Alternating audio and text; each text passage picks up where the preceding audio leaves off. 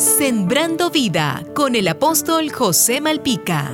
Hay cosas que con el modernismo y la dinámica de la vida hoy nos parecen anticuadas, pero que son esenciales en el fortalecimiento de la familia. Por ejemplo, una de ellas es comer por lo menos una vez al día en familia. Hace años, en nuestro país, todos los miembros de la familia se reunían alrededor de la mesa para compartir los alimentos. No se permitían las interrupciones, nadie veía la televisión, ni llevaban audífonos puestos, ni enviaban mensajes de textos.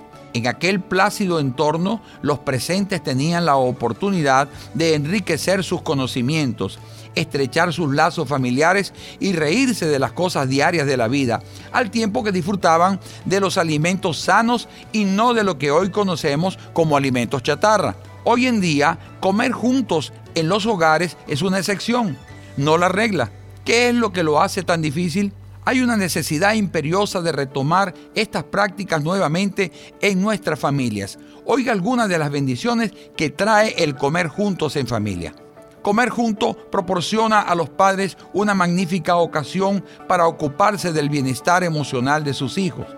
La mesa es el lugar ideal para que los niños se comuniquen regularmente con los padres y reciban atención en un ambiente informal se restaura la paternidad, esa figura paterna tan diezmada en estos últimos tiempos.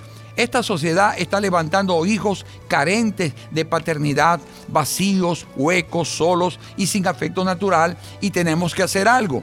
En Sembrando Vida a los Hogares queremos llevarte a reflexionar sobre esto. Dios le habla al hombre y le dice, tu esposa será como la vid que lleva las uvas alrededor de tu mesa. Tus hijos serán como vástagos de olivo. Jesús te dice, no te dejaré ni te desampararé. Sembrando vida con el apóstol José Malpica.